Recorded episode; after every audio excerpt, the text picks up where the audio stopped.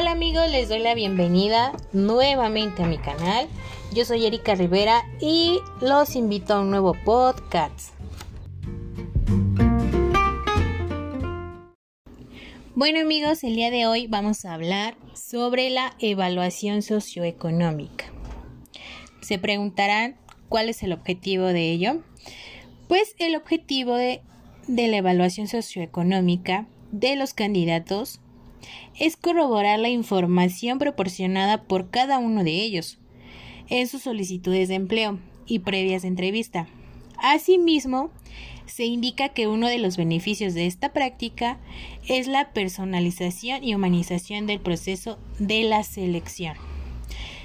Los estudios socioeconómicos permiten a la empresa conocer las necesidades y perfil a detalle de cada postulante, así como la honestidad y nuestros valores. ¿Qué tal? Está muy bueno el objetivo, ¿verdad?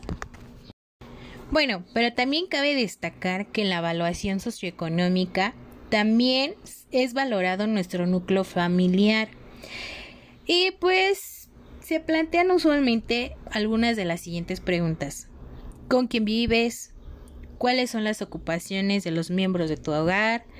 ¿Cuántos dependientes tiene? ¿Cuál es el ingreso percibido versus requerido para la manutención del hogar? ¿Quiénes aportan en la integración de este ingreso? Mm, son algunas de aquellas preguntas que se realizan para poder realizar adecuadamente la evaluación socioeconómica. Bueno, como anteriormente habíamos mencionado, vamos a hacer la validación de la información que nosotros estamos proporcionando en la evaluación.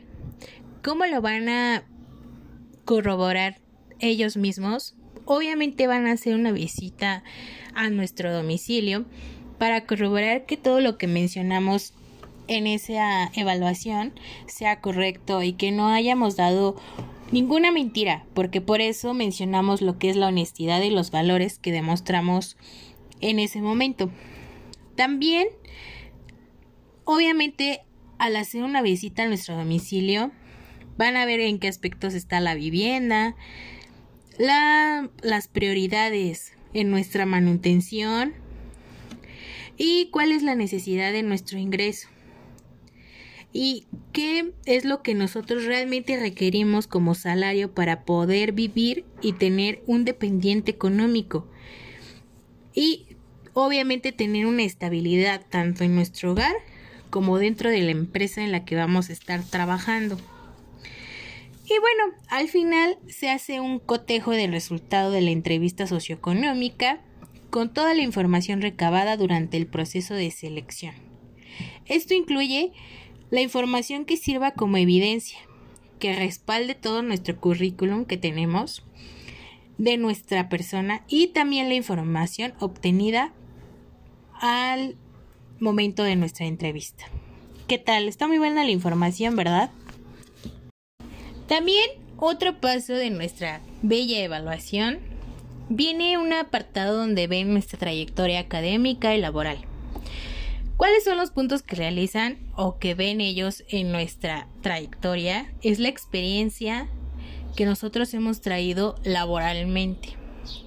¿Cuál ha sido nuestro trayecto académico? ¿Hasta qué nivel de estudio hemos alcanzado en educación, ya sea formal y no formal? ¿Y cuál ha sido nuestra trayectoria laboral?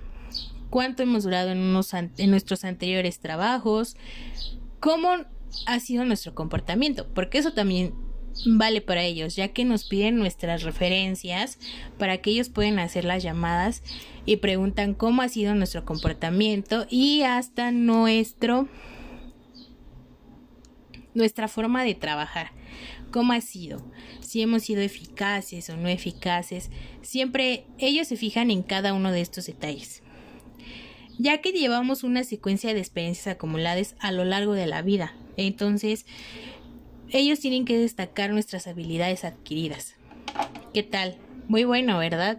Parecen exigentes, pero no. Eso es lo que deben de hacer en una evaluación en cada uno de nuestros trabajos nuevos que lleguemos a tener.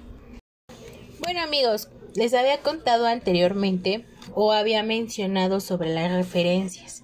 Bueno, cuando a ti te hacen una entrevista, te piden lo que son referencias personales y referencias personales. ¿Por qué? Porque las referencias personales y laborales son muy distintas. La personal es con una persona que te ha conocido por más de tres años y que ha convivido contigo. Es muy importante que cuando tú menciones una referencia personal, debes de dar el nombre completo de la persona, su correo electrónico, un número de celular o por cualquier cosa, ya sea para aclarar la información, para verificar que todo haya sido correctamente anotado y que no haya ninguna mentira en, en todo lo que mencionas en tu referencia. Eso te lo piden. Algunos trabajos te piden de dos a tres cartas de recomendación, ya sean laborales o personales. Entonces, por eso es que desde un inicio se menciona la honestidad y nuestros valores. ¿Por qué? Porque tienes que ser honesto con todo lo que mencionas, tanto en la referencia personal y laboral y que todo lo que digas en esa entrevista sea verídico, porque cuando ellos se dedican a hablar, obviamente corroboran cada una de las palabras que tú mencionaste. Bueno, otro elemento que también se utiliza es el examen médico. Mide nuestro estado de salud, también valida las capacidades y competencias que nosotros podamos realizar para la demanda del puesto que estamos solicitando. Y también nuestro historial personal e individual que permita concluir en el estado, deseable del candidato. Pues esa es una parte final, el cual eh, ayuda bastante ya que el cuyo objetivo es lograr una buena adaptación o ajuste entre el puesto de trabajo y el hombre la aptitud significa que la persona es capaz de desarrollar el trabajo sin restricciones y sin provocar daño a otros.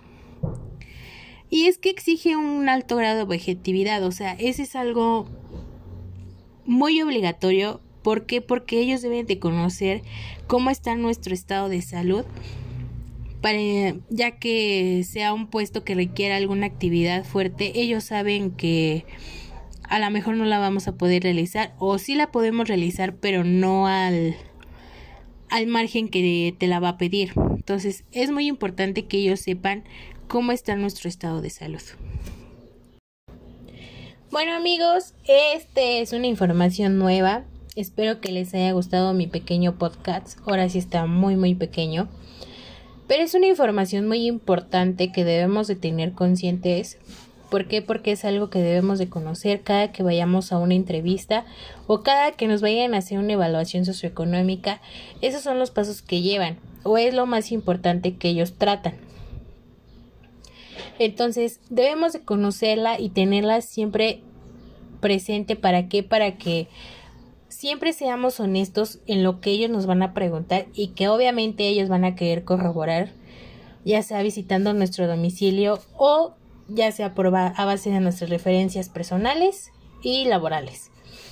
Entonces, les dejo esta pequeña información, ojalá sea de su gran ayuda y ya saben, denos un like para volver a traer un podcast nuevo con información nueva. Ustedes nos pueden decir qué información quieren que nosotros realicemos y con todo gusto nosotros nos podemos investigar y les traemos un podcast nuevo.